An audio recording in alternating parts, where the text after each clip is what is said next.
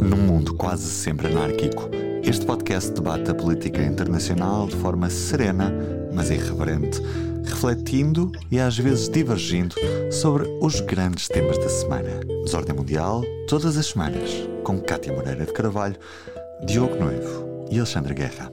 Olá, sejam bem-vindos a mais um episódio do Desordem Mundial. Eu sou a Cátia Moreira de Carvalho e eu estou hoje com o Alexandre Guerra e o Diogo Noivo. Olá, como é que vocês estão? Olá.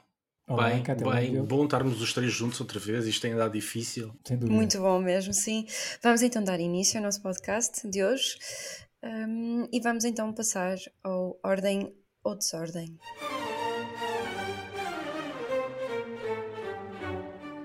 Diogo, o que é que trazes esta semana? Ordem ou desordem? Não sei. Um, volto à, à, Turquia, houve eleições no último domingo. Um, o presidente Recep Tayyip Erdogan uh, ficou com cerca de 49% dos votos. Kilish Daroglu, o principal opositor, com 44%, quase 45% dos votos. Em suma, ninguém teve 50 mais 1, o que significa que há a segunda volta. Isto é uma grande exceção para a oposição. Aliás, um dos lemas de Kilish Daroglu era vamos resolver isto na primeira volta. Isso não aconteceu. Uh, muitas sondagens davam uh, Erdogan e Kilish Daroglu taco a taco. Isso também não foi exatamente o que aconteceu e, portanto, é uma espécie de balde de água fria uh, para a oposição e para toda a gente que entende, como eu entendo, que a perpetuação de Erdogan no poder não é uma boa notícia, mas também mostra uh, que aquilo que nós desejamos é uma coisa e aquilo que o eleitorado pensa é outra. Nós podemos acusar uh, o poder de Erdogan de muitas coisas, não o podemos acusar de manipular as eleições. Uh, todos os dados que temos mostram que foram eleições limpas. É verdade que a campanha eleitoral não foi limpa. Erdogan dominou completamente os, tempo televisivo, o tempo na rádio, as páginas nos jornais e a oposição não teve o mesmo acesso à comunicação social uh, na campanha, portanto, nesse sentido, não foram eleições verdadeiramente competitivas, mas as eleições, sim, foram, foram limpas e um, embora me pareça que o incumbente não possa cantar vitória, um, a oposição certamente ficou aquém das expectativas. E por isso, a segunda volta no dia 28 de maio, que curiosamente é o dia das eleições municipais e autonómicas em Espanha, portanto, vamos ter dois atos eleitorais muito importantes e que, enfim, em países que nos interessam aqui na, no desordem mundial no mesmo dia. E, embora toda a gente seja muito cautelosa, tudo indica que a segunda volta das eleições na Turquia provavelmente beneficiarão Erdogan. E, portanto, não sei se isto é ordem ou desordem, confesso que está tudo muito no ar ainda. É para já um balde de água fria na oposição. E o que é que tu achas, Diogo? Achas também que as eleições, a segunda volta vai beneficiar Erdogan? Tudo indica que sim tudo indica que sim. Uh, embora uh, já tenha visto de tudo na Turquia uh, para saber ser cauteloso e prudente em vaticínios sobre o futuro. Mas sim, tudo indica que o beneficiário de uma segunda volta será Erdogan. Aliás, tanto assim é que a própria oposição, como disse há pouco, estava a apostar tudo na primeira volta. Oh, só duas coisas. A primeira, nós falamos aqui sobre isso há duas ou três semanas e o Diogo, se calhar deviam ter, agora se calhar arrependem-se a oposição de não ter escolhido o Meir de Ankara ou de Istambul. Provavelmente o desfecho teria sido o outro. Talvez. Sim. E diz uma coisa. Um, e não e... só que Lixo Daroglu está na política turca há muito tempo, não entusiasma, é um homem sim, que não sim, entusiasma, conseguiu criar uma coligação bastante alargada, mas, mas não é um líder, um candidato Olha, e em termos de, de números relativamente ao, ao Parlamento, portanto... Há uma maioria confortável de, de Erdogan, Aqui tens falado pouco, mas é, é muito Sim, importante. havia eleições eh, legislativas, além das presidenciais também, um, e há uma maioria muito confortável de Erdogan, mas isso era mais ou menos expectável. A grande dúvida uhum. era se a oposição tinha capacidade para conseguir os 50 mais 1 e retirar o poder a Erdogan. Não aconteceu. Vamos ver então daqui a duas semanas e certamente voltamos ao tema. Alexandre, e tu? Ordem ou desordem? Uh, eu estranhamente vou trazer alguma ordem na fronteira entre o México e os Estados Unidos. Uh, eu já falei aqui neste tema mais que uma vez, uh, no âmbito daquilo que é a política de migração dos Estados Unidos. Mas houve desenvolvimentos importantes na passada semana, nomeadamente quinta para sexta-feira. Quinta-feira à noite, à meia-noite, quinta para sexta, aliás, acabou, terminou, enfim, o, o, famoso Title 42, ou título de 42, portanto, uma medida que vigorava desde 2020 por imposição da CDC, portanto, do Centro de Controlo de Doenças dos Estados Unidos, na altura da pandemia um, e que basicamente permitia, dava autorização às autoridades americanas para uh, repatriarem qualquer uh, migrante que atravessasse, portanto, que chegasse aos Estados Unidos, portanto, sem direito a pedido de asilo. Portanto, era uma medida excepcional uh, que estava em vigor e que foi implementada no tempo de Trump e que foi mantida também por Biden. É preciso, é preciso, é preciso fazer notar isto. Portanto, foi uma medida que, de certa maneira, impediu que, que muitos migrantes, eh, enfim, tentassem ou ousassem passar, portanto, a fronteira para os Estados Unidos à procura de uma vida melhor. Uh, essa medida terminou. Uh, Esperava-se uh, um, um, fluxo avassalador nos dias seguintes, portanto, a partir de quinta-feira, sexta-feira, sábado e domingo, mas a verdade é que as autoridades, nomeadamente o presidente Biden e também o, o, o secretário do Homeland Security, uh, o Alejandro Mayorkas, já vieram dizer que não se verificou aquilo que se temia, portanto, um fluxo massivo, porque durante muito tempo, enfim, pensou-se que poderia estar a acumular muita gente no lado mexicano para atravessar uh, a fronteira mal o, o título 42 uh, cessasse, mas a verdade é que houve muita confusão mesmo por parte dos migrantes. Uh, não se percebeu bem uh, o que é que implicava o fim do título 42. Neste momento está em vigor a lei normal portanto, de migração dos Estados Unidos, através nomeadamente do título, do título 8, e obviamente que as pessoas que chegam aos Estados Unidos podem fazer um pedido de asilo. Mas, não, mais uma vez, uh, volto a sublinhar, há uma diferença. O pedido de asilo, a maior parte das pessoas, estes migrantes, não são elegíveis para a questão do asilo, portanto, não, não são elegíveis, e neste momento nos Estados Unidos o próprio Biden já veio dizer que a política de migração vai demorar, um modelo, criar um novo modelo para a política de migração vai demorar tempo. Uh, neste momento a estratégia é impedir que as pessoas se desloquem para o México, que vêm de outros países, da Guatemala, da Argentina, de Cuba, das Honduras, seja o que for. Uh, e, portanto, neste momento as autoridades estão a exigir que quem venha pela via legal tem que primeiro fazer um pedido online ou fazer um pedido nenhum dos países por onde passe, portanto, um pedido de asilo. De outra maneira, são, portanto, repatriados e quem é apanhado de forma ilegal nos Estados Unidos arrisca-se a não poder uh, candidatar-se uh, a asilo nos próximos, durante 5 ou 10 anos. Uh, só mais uma nota que eu queria deixar aqui. Um, é de facto um drama. Os Estados Unidos estão à procura, estão a tentar encontrar um modelo para, este, para, esta, para esta questão, que não é fácil, porque a maior parte destes migrantes entram de forma ilegal, ou tentam entrar de forma ilegal nos Estados Unidos, porque para ter uma ideia, naquilo que são os processos legais, portanto, nomeadamente pedidos de asilo, há um estudo da Universidade de Siracusa, portanto, do final do ano passado, e que referia que em final de 2022, para ter uma ideia, há neste momento cerca de 806 mil processos de pedido de asilo. 806 mil processos de asilo e, em média, a primeira audição demora 4 anos para se ver bem a dimensão. E são processos, portanto, é um pedido legal. E a maior parte destes processos de pedido de asilo vão ser indeferidos. Estamos a falar de migrantes, sobretudo económicos. Portanto, vão ser indeferidos.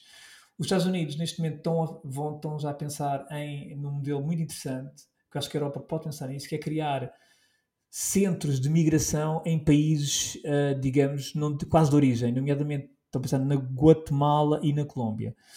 Este modelo é um modelo que pode ser uh, pensado também na Europeia, ao nível, por exemplo, de centros de migração, por exemplo, na Tunísia. Mas esses uh, centros de migração vão ser, qual é que é o objetivo deles? É de controlarem a imigração, não, a, é a migração nos países não, de origem, é fazer a triagem? Um registro, é um registro logo, exatamente. Uhum. Porque qual é o problema? O, o, problema não está na migração, o problema está na migração legal versus migração ilegal. E os Estados certo. Unidos, neste momento, já perceberam isso. Ou seja, o problema, a migração é necessária. Agora, tem que ser migração legal. E neste momento, por isso é que já há uma necessidade de se fazer um Eu acho ótimo agora conseguirmos falar em migração legal e ilegal, porque quando estava Trump era impossível fazer essa distinção. Claro, não, é? não claro, era impossível. Claro. Agora, pelo menos, já podemos fazer essa claro. distinção. Claro, obviamente, exatamente. Portanto, a questão aqui é, é precisamente isso. E, e, e encontrar esse modelo e, e, canalizar as pessoas para, para a migração legal é isso neste momento que as outras americanas começam a perceber. E estes centros que o Biden já anunciou que quer abrir, nomeadamente na Guatemala e na Colômbia, podem ser soluções interessantes. Sim, para ajudar a resolver. Interessantes. Uh, aliás, a questão do pedido de asilo, neste momento, os Estados Unidos rejeitam qualquer pedido de asilo se não houver já um esforço, um pedido num país de uh, por onde passa. Portanto, ou de origem ou por onde passa.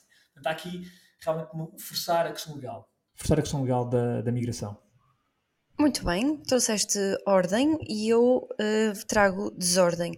Eu vou também aos Estados Unidos, eu vou falar de Jack Teixeira outra vez, uh, porque saíram mais desenvolvimentos na semana passada que apontam que de facto houve falhas uh, na triagem de, deste, deste oficial. ele já tinha deixado de rasto já anteriormente de que ele potencialmente era uma pessoa considerada perigosa, nomeadamente ele chegou a ser suspenso na escola por ter declarado uh, adoração por armas e também ter vocalizado a vontade, verbalizado a vontade de fazer um mass shooting na escola.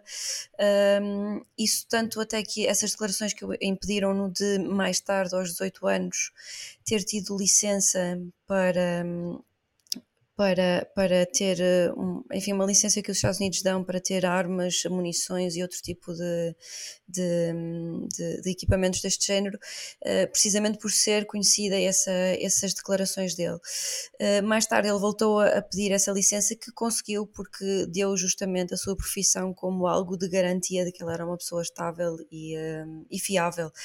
Portanto, o que este processo mostra é que não só ele já tinha dado sinais de ser uma, uma pessoa violenta, uh, sinais no mundo offline, digamos assim, mas também no mundo online ele já tinha um rastro para um rastro para trás já bastante duvidoso, um, em que ele já tinha mostrado também a duração por armas, uh, já tinha partilhado vídeos de execuções uh, de, várias, uh, de várias pessoas ligadas, por exemplo, ao Estado Islâmico, já tinha mostrado também algum tipo de fascínio com o ataque terrorista do Christchurch Nova, na Nova Zelândia em 2019 e também aquilo que agora um, aquilo que se começa a saber também mostra que ele era uma pessoa que uh, tinha sido altamente afetada pela pandemia e que tinha algum tipo de inclinação para acreditar em teorias da conspiração. Isto para ah, e outra coisa também importante que é ele estava a trabalhar para um governo no qual ele não acreditava e, portanto, tinha sérias dúvidas de que o governo para o qual ele trabalhava tinha, uh, estava pelo menos alinhado com a ideologia e as crenças que ele tinha.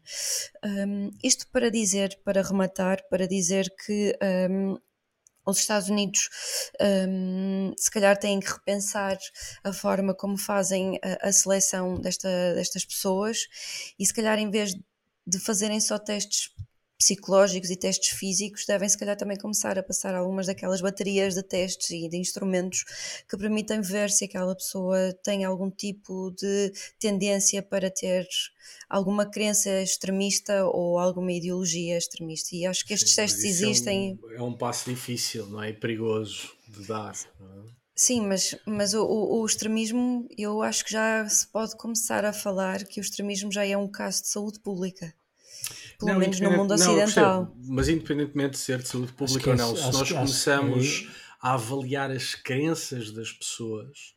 A tendência e... para ter crenças não, extremistas. Certo. Eu percebo-te e, e, acho que o teu argumento, percebo de onde é que vem o teu argumento e acho que ele faz sentido. Agora, dar a um governo, um qualquer, o poder de hum. incluir ou excluir pessoas em função das crenças que têm, um, não sei se é boa ideia. Uh, não não é, é crenças, ideia. não tem, é a tendência para ter crenças extremistas. Isto é possível de fazer. Sim, Ou seja, aqui, aquilo que é preciso, aquilo que eu, que eu acho que podia começar a ser feito era avaliar se havia esta tendência para ter crenças extremistas. E eu, eu percebo de onde vem o teu argumento. Não são as crenças no geral. Não, não, certo, de acordo. O problema é depois quem é que vai definir extremismo? Nós já tivemos esta conversa aqui fora do ar várias vezes.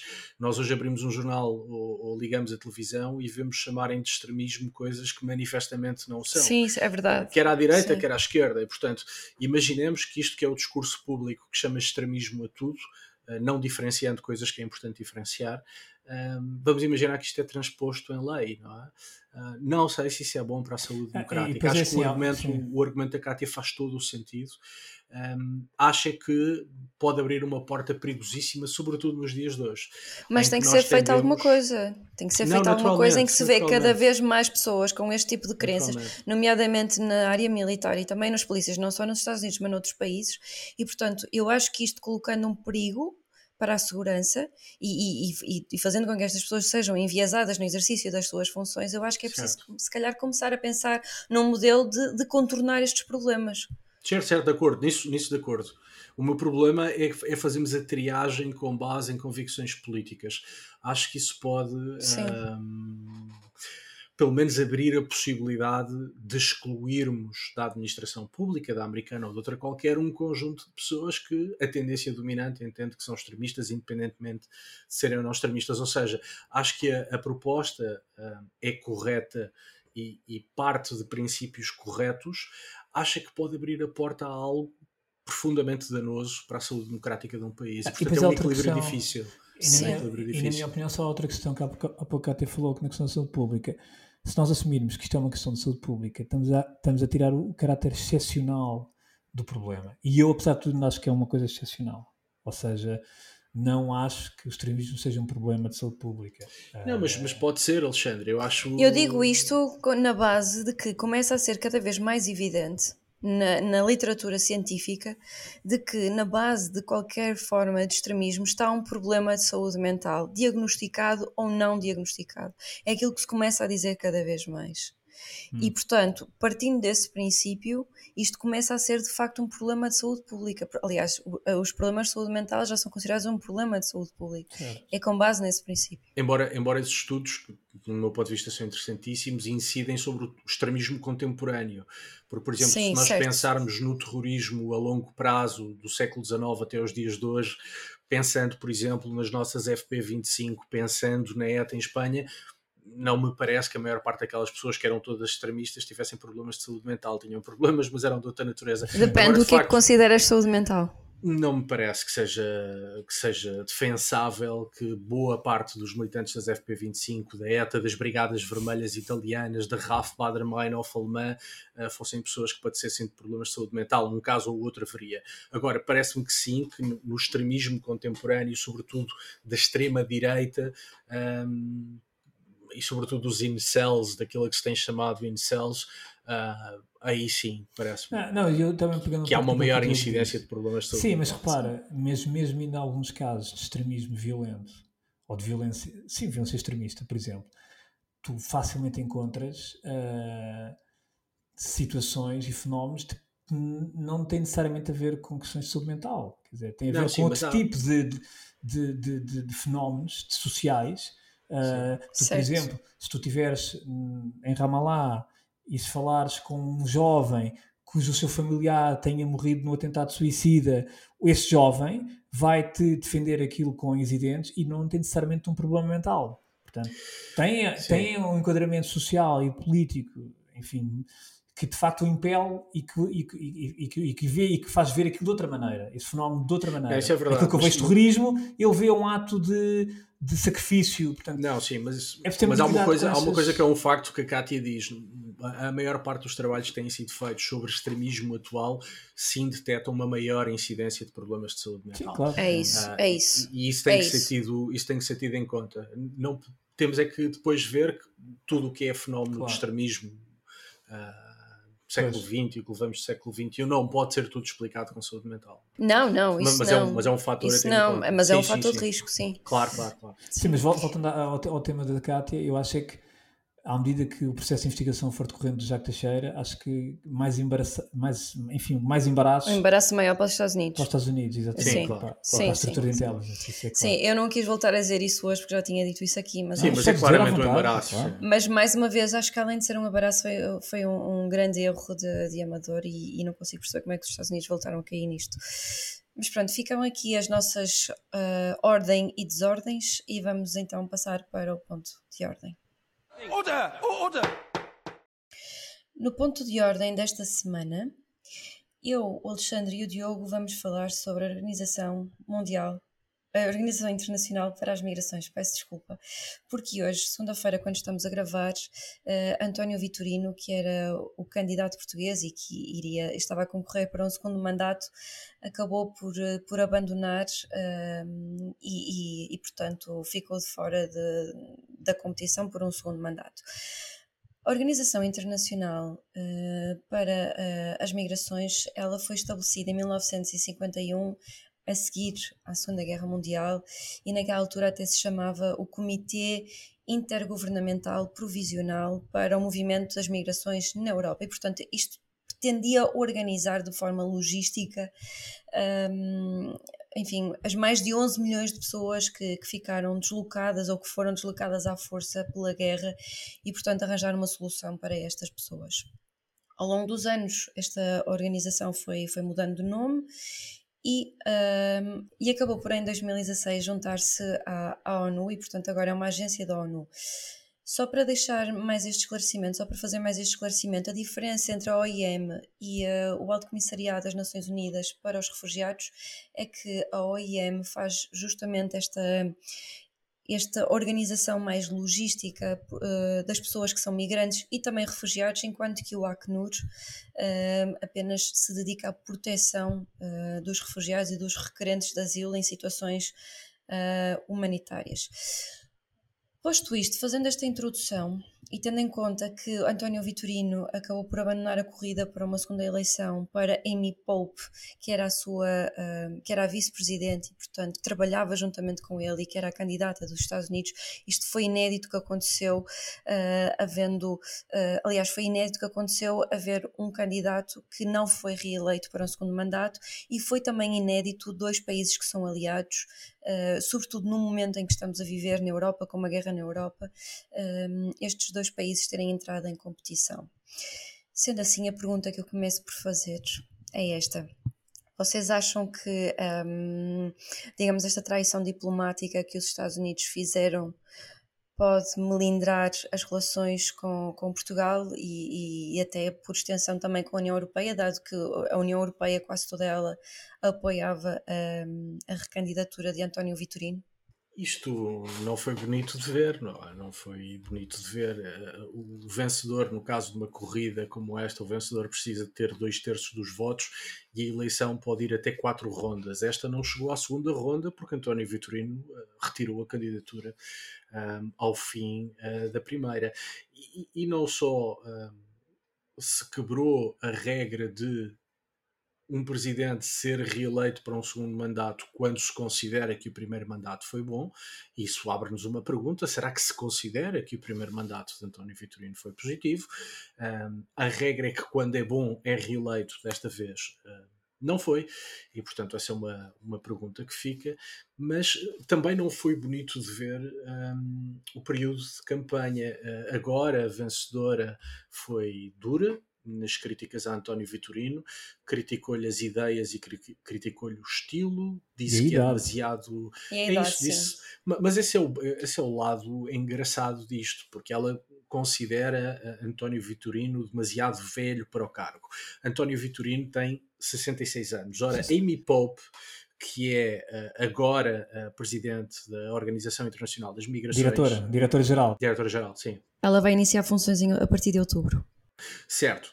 Uh, acontece que ela é uma protegida e de resto trabalhou para o presidente Joe Biden que se vai recandidatar a presidente com mais de 80 anos. E portanto como é que alguém que é uma espécie de protegida do presidente Biden e que continua a, apresentar, a apoiar o presidente Biden que se vai apresentar a eleições com mais de 80 anos considera António Vitorino com 66 tá bem, anos mas o Biden anda de bicicleta e o Vitorino acho que não anda. Talvez seja isso. Uh, e, e, portanto toda esta história foi um, ah, pouco bonita de ver. Um, e, e, e, depois, do meu ponto de vista, também nos abre aqui o espaço para uma discussão um bocadinho maior, que é dizia-se com a chegada de Biden à Casa Branca ia voltar o multilateralismo, iam ser recuperadas as condições uh, para uma relação entre os Estados Unidos e a Europa frutífera. Bom, Biden tem feito muito pouco disso. Uh, este é um pequeno caso, porque apesar de tudo estamos a falar de um pequeno caso, mas lembro-me, por exemplo, que não há não muito tempo Biden aprovou o IRA. IRA não tem nada a ver com terrorismo, chama-se Inflation Reduction Act, que é em boa verdade, o maior plano de investimento de sempre em energias renováveis, 370 mil milhões que os Estados Unidos disponibilizam para avançar com este tipo de energia, retirando recursos materiais, humanos à Europa, que naturalmente se vão mudar da Europa para os Estados Unidos, porque quantidade de investimento disponível lá é muito maior, isto na Europa está a ser visto como uma espécie de ataque. E, portanto, do meu ponto de vista, não é um ataque, é um desafio grande para a Europa, mas a verdade é que melindrou muita gente em Bruxelas. E com razão, com alguma razão. Uh, e, portanto, Biden, que ia recuperar as boas relações entre a Europa e os Estados Unidos, confesso que se calhar com Trump isto não tinha acontecido, ou não estava tão mal. Não, não sei, eu acho que isto foi. Trump, foi o, candidato era tão, o candidato Trump foi tão mau em 2018 Exatamente, que, era... que permitiu que o António Vitorino fosse eleito sim, para sim. a OIM. Portanto, sim, sim, ele tinha tido umas declarações para, bastante polémicas. É, para regresso, para regresso do multilateralismo e das boas relações claro. com a Europa, confesso que já vi melhor. Claro, sim. Isto, de certa maneira também é um embaraço. Há bocado falámos de embaraço, isto é outro sim, embaraço. Sim, este também é um embaraço. É mais um embaraço. Sim, sim. sim. Eu ia só te perguntar que é, então, tendo em conta uh, isto que vocês falaram agora de, do candidato de Trump e tendo em conta que por, por esse candidato ter sido tão mau, um, há quem diga que os Estados Unidos fizeram isto numa tentativa de ganhar terreno e de ganhar tempo perdido, uh, também não só por causa desse embaraço que foi esse candidato, mas também para recuperar uh, algum terreno para a China. O que é que tu achas disto? Achas que isso justifica? Achas, achas que. Isso da China este... tem um lado interessante. Isso da China sim, tem um lado interessante. Já, mas, sim, mas tu achas que, que esta traição, que isto pode ser chamada uma traição, achas que isto justifica um, apenas isto? É assim, eu vou, eu vou, eu, eu para ser muito direto, e há pouco o Diogo tocou num ponto essencial, e eu até conhecendo o António Vitorino, não sou, não sou próximo dele, mas conheço e até fui privando com ele durante algum tempo por questões laterais. Uh, agora, a questão é, será que o mandato do António Vitorino foi bom? É sim, aquilo que dizem, e deixa-me só dizer isto, sim, só para fazer este parênteses, que é também para ilustrar eh, aqui a discussão e os nossos ouvintes, que é, um, segundo uma notícia que se no público hoje, a diplomacia portuguesa destaca seis resultados do mandato sim, de António próprio, Vitorino. Sim, o próprio João Cravinho falou ao público, à Bárbara Reis, Exatamente, ele diz que o primeiro mandato de António Vitorino fala por si e, portanto, aquilo que ele fez, entre várias coisas, foi implementar reformas na estrutura da administração de topo, aumentou a diversidade geográfica e de género, criou mecanismos de avaliação e responsabilização, que é muito importante, melhorou a eficácia da organização em resposta a crises, nomeadamente no Iêmen, Afeganistão e Ucrânia, e também aumentou o orçamento anual de 2 mil milhões para 3 mil milhões de dólares. Uhum. Isto parece-me algo. É algo. Uh, a minha questão é: uh, as críticas, por exemplo, que a minha Pope diz a António Vitorino, uh, que era pouco reativo, viajava pouco, ficou aquém daquilo que eram definições de políticas globais, portanto, falhou em antecipar alguns fluxos migratórios, e isto também é algo.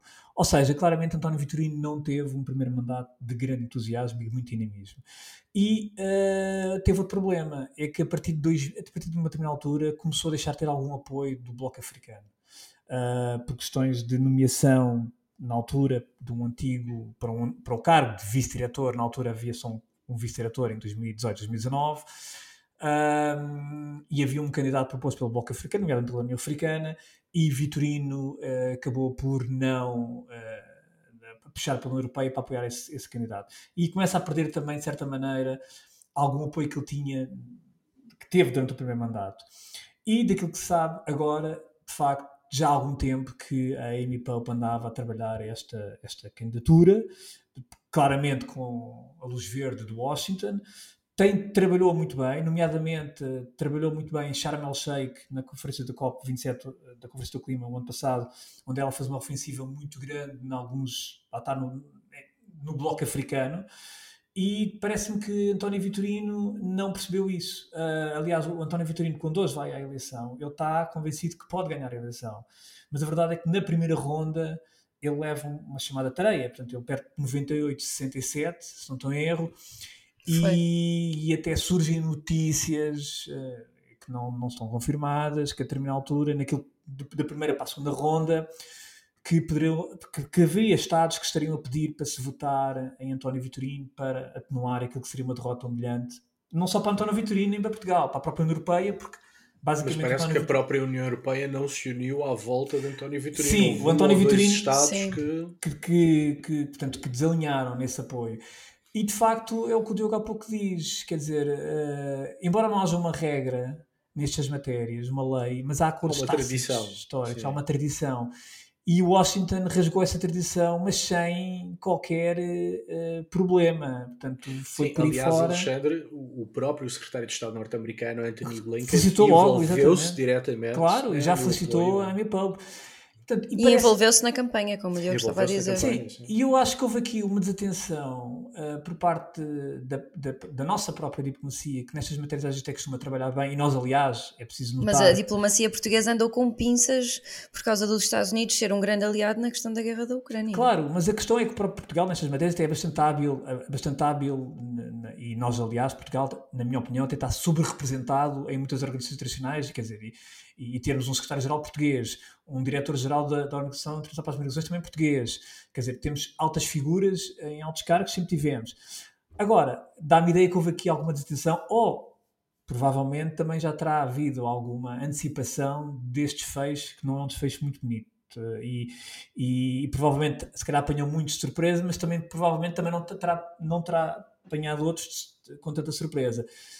E por isso, aliás, hoje quando eu vejo, quando se vê esta notícia do público na Bárbara Reis, portanto, a, a precisamente alertar para esse facto, estranha-se o silêncio que estava em redor deste, deste caso, para todos os efeitos. Hoje era o dia de reeleição, de, de votação para uma possível reeleição de António Vitorino. Portanto, não é uma coisa menor.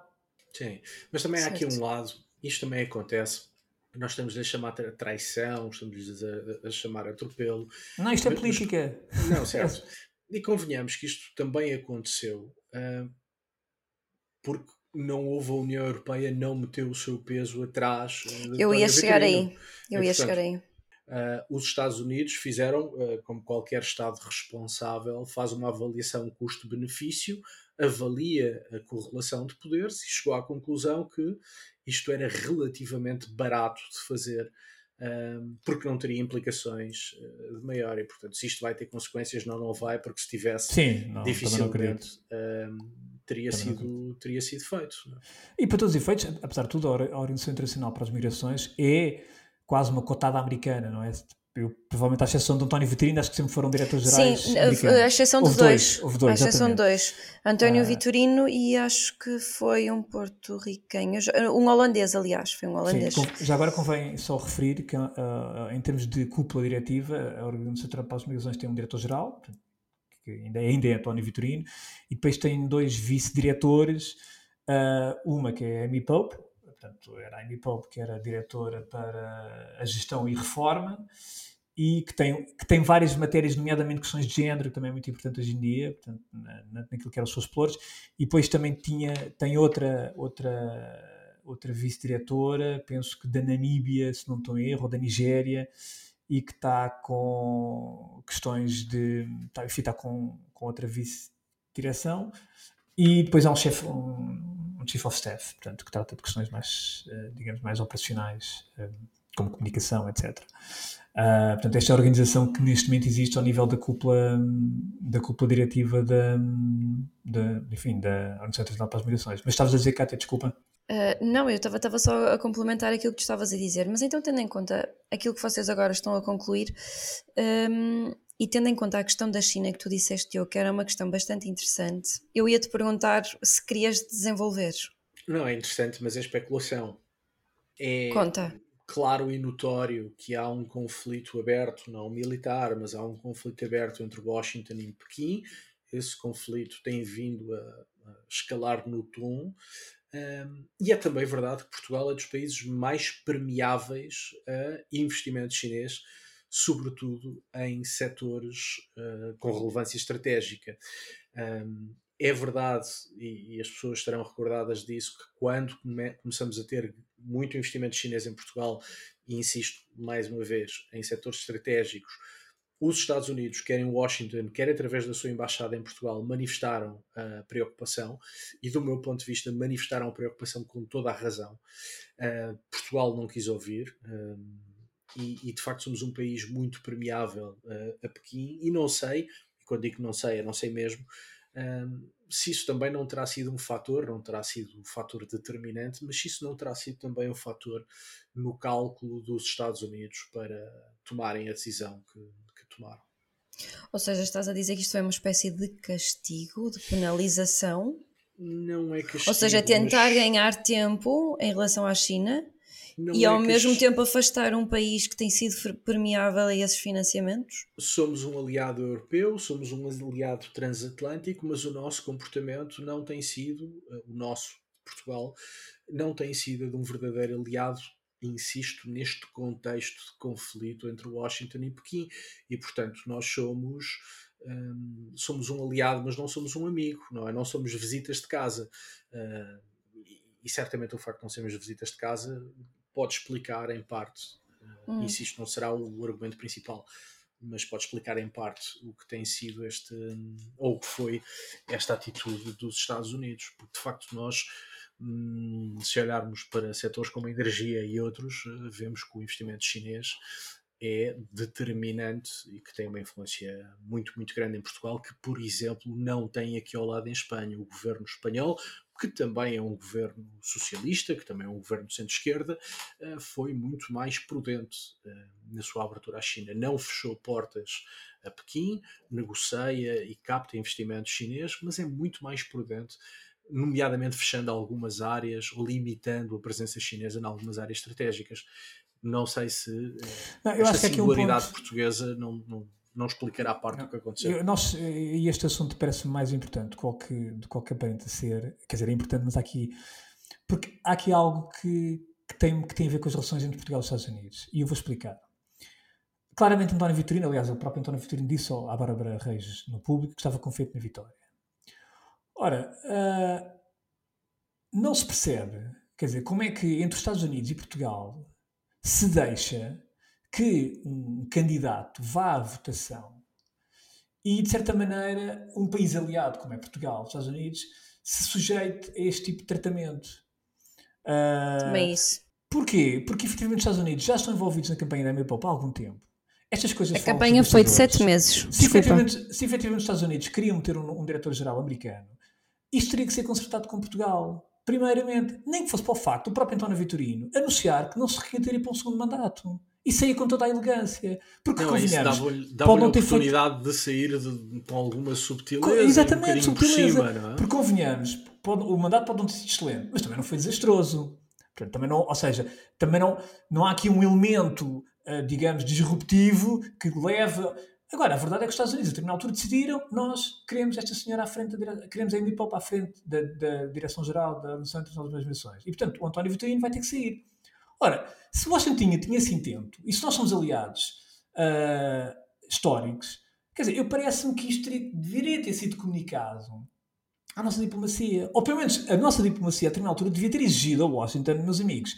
Sabemos que está em, está em curso uma campanha, nomeadamente uma campanha de uma diretora, de uma vice-diretora, portanto já é desconfortável para o nosso candidato, porque é a primeira vez na história de uma vice-diretora. Aliás, houve vários meios internacionais que noticiaram um, enfim, uma, uma coisa estranha, inadmissível, inadmissível e inaceitável. Inaceitável, uma coisa um pouco até, enfim, estapafúrdia, não é?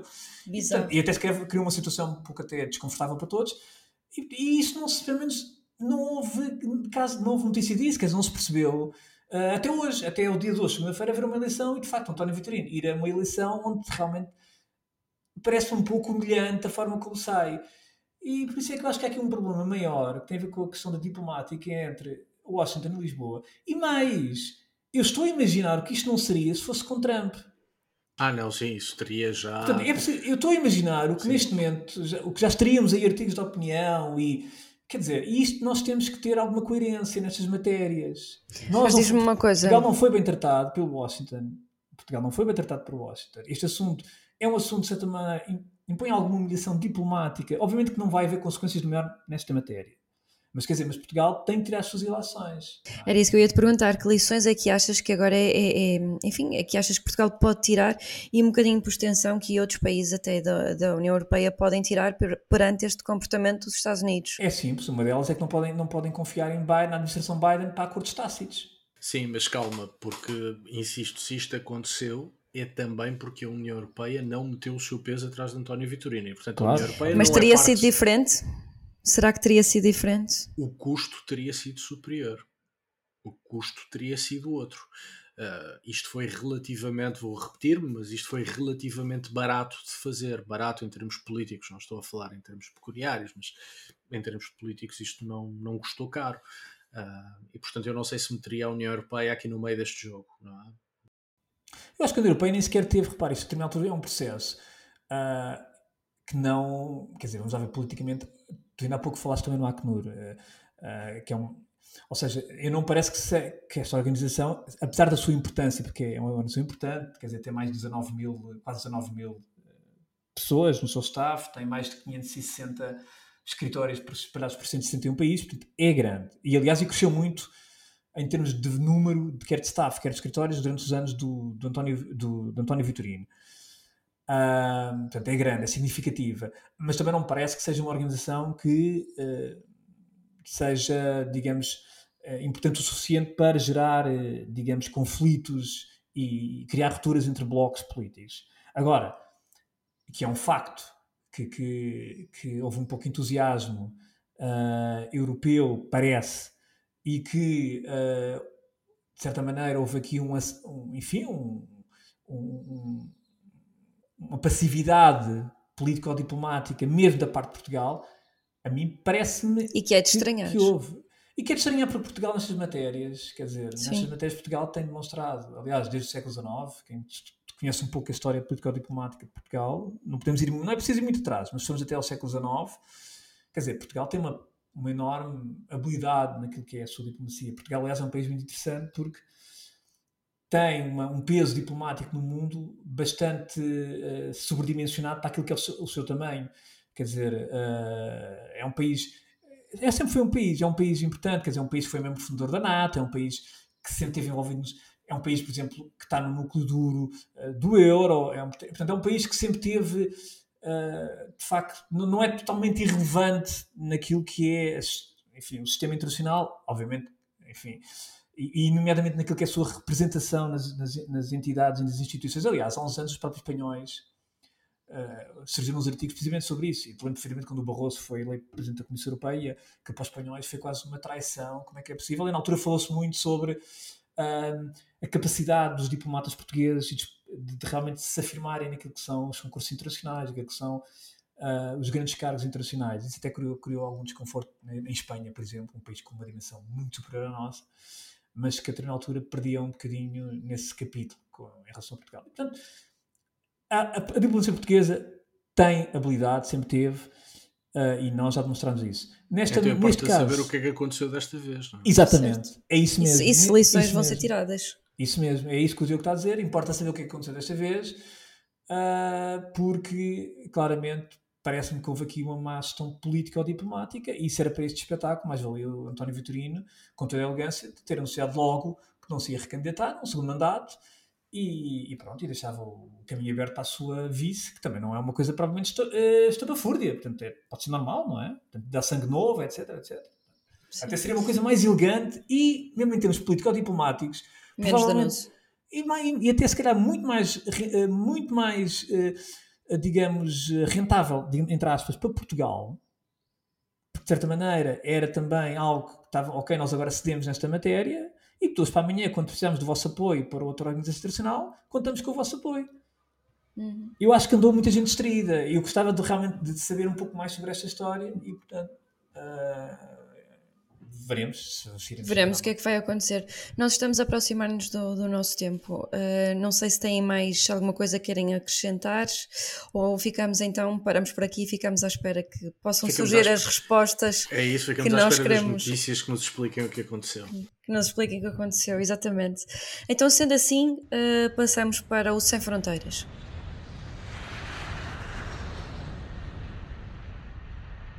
Diogo, eu volto a começar por ti. O que é que trazes esta semana? Turquia. Um, como já falámos no início, houve eleições da Turquia. Voltaremos a ter eleições da Turquia no dia 28.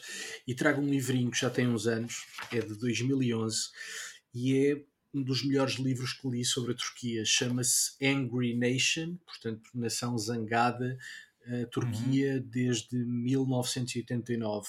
O autor é turco, Kerem Ostem, uh, estudou na Turquia, embora na altura em que publicou o livro estivesse no St. Anthony College de, de Oxford.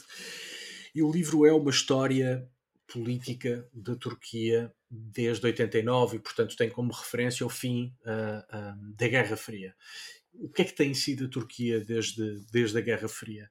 Um, temos aqui desde o papel intervencionista das Forças Armadas que se sentem as verdadeiras intérpretes do legado de Kemal Atatürk, fundador da Turquia moderna. Temos também aqui no livro já a ascensão de Erdogan um, como um reformador, coisa que sabemos que hoje não foi, mas pelo menos a forma como Erdogan se posicionou no tabuleiro político uh, na Turquia. Temos aqui o comportamento eleitoral uh, dos turcos, porque é que votam como votam e porque é que é tão uh, comum termos taxas de participação eleitoral muito elevadas na Turquia. E é um livro que em 180 e tal páginas, uh, nos conta tudo o que há para saber sobre a, a Turquia contemporânea. É uma leitura muito acessível, uh, rigorosa, cheia de informação, mas, mas pensada no, enfim, no, grande público. E é um livro fantástico uh, que recomendo vivamente. Turkey since 1989, Angry Nation, Kerem Ostkem. Muito bem, o livro interessa-me imenso. Um, eu também trago um livro esta semana que se chama Checkmate em Berlim, o confronto da Guerra Fria que moldou o mundo moderno. E, portanto, este livro, aquilo que fala, são mais de 400 páginas, é um livro editado pela Vogais.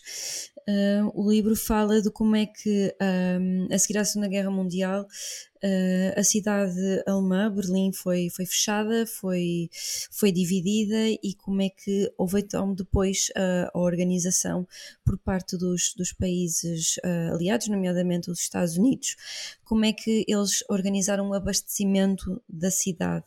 E portanto, aquilo que o livro fala, e eu acho isto extraordinário, eram precisos cerca de 1800 voos diários a aterrar a cada 96 segundos para abastecer alimentos e combustível e portanto isto foi de facto um, uma altura histórica que moldou aquilo que depois a Europa veio a ser. E, e acho que também é, um, é uma história de, de, sobrevivência contra todas as probabilidades.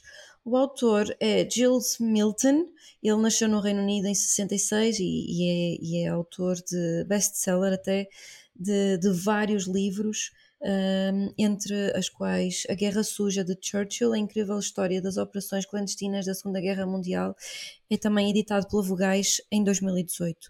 Um, e pronto, esta é a minha recomendação desta semana. Alexandre, eu deixei-te para o fim porque eu sei que tu trazes música. Trago música sul-africana, trago, trago aliás um dos nomes eh, mais interessantes neste momento da cena jazz sul-africana. Uh, é o Asher Gamed. O Asher Gamed acabou de lançar um álbum chamado Turbulence and Pulse.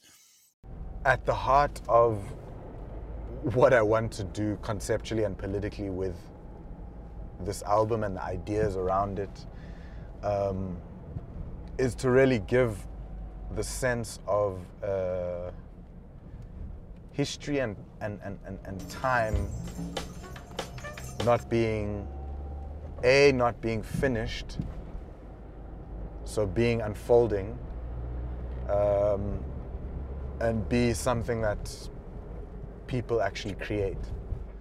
Este nome, aliás, é inspirado. Um... Jazz da África do Sul. Nem o Nuno Rogério consegue fazer Não, não, não, não. Isto é um jazz com reminiscência do art bop dos anos 50 e 60, mas depois muito atualizado. Uh, e o Asher Gamedes eu trago aqui porquê? Porque o Asher Gamedes, acima de tudo, é, uh, além de música, é um ativista, portanto, é também historiador, é uma pessoa que, escreve, que enfim, fala muito sobre aquilo que é a violência, sobre aquilo que é o racismo. Uh, é também, enfim, um estudioso de estudos africanos. penso que também entra na, na, na, no campo da teoria crítica, que a Cátia gosta tanto. Uh, eu? Não, não percebi. Estava a ser. Não, agora estava a meter contigo enquanto académica. E, e é um agora, agora tens que explicar para quem nos está a ouvir o que é teoria crítica. Não, isso eu não vou explicar seguramente. Isso, isso fica para outro episódio. Meteste o pé na margola. E, sim, o Diogo agora, o Diogo agora é claro, só, só o Diogo poderia fazer uma rasteira dessas. Mas é uma pessoa que está muito ligada também às ciências sociais e a abordagem que ele tem em relação às ciências sociais é muito interessante. E, e ele neste álbum de facto fala muito sobre a história, o tempo, a música, o tempo, está com uma banda excelente. E, e, de facto ele é de, ele é de Cape Town, portanto o Asher Gamedes. Uh, e é interessante realmente, de certa maneira este álbum também é um pouco, uh, é um pouco, uh, digamos, a, música, a história, as ciências sociais, porque ele, é, ele também é isso tudo. O, este, ele é baterista, portanto, e compositor, e, ele é estúdio, portanto é muito interessante, eu recomendo vivamente este, este álbum, acabou de sair, portanto está nos, nos serviços de streaming, Turbulence and Pulse, do Asher Gamed, e, e acho que é uma excelente reflexão também, além da música excelente, mas é uma excelente reflexão também sobre algumas áreas importantes que têm a ver com, enfim, que se debatem, que estudam na área da história e das ciências sociais, portanto é a minha sugestão.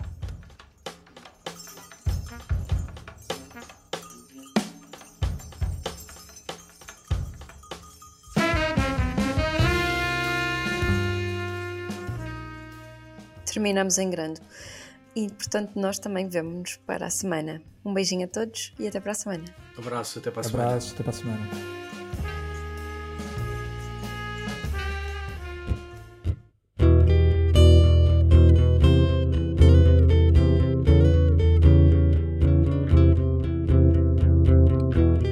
Pode voltar a ouvir este e conhecer novos episódios em público.pt e na sua aplicação para podcasts. O público fica no ouvido.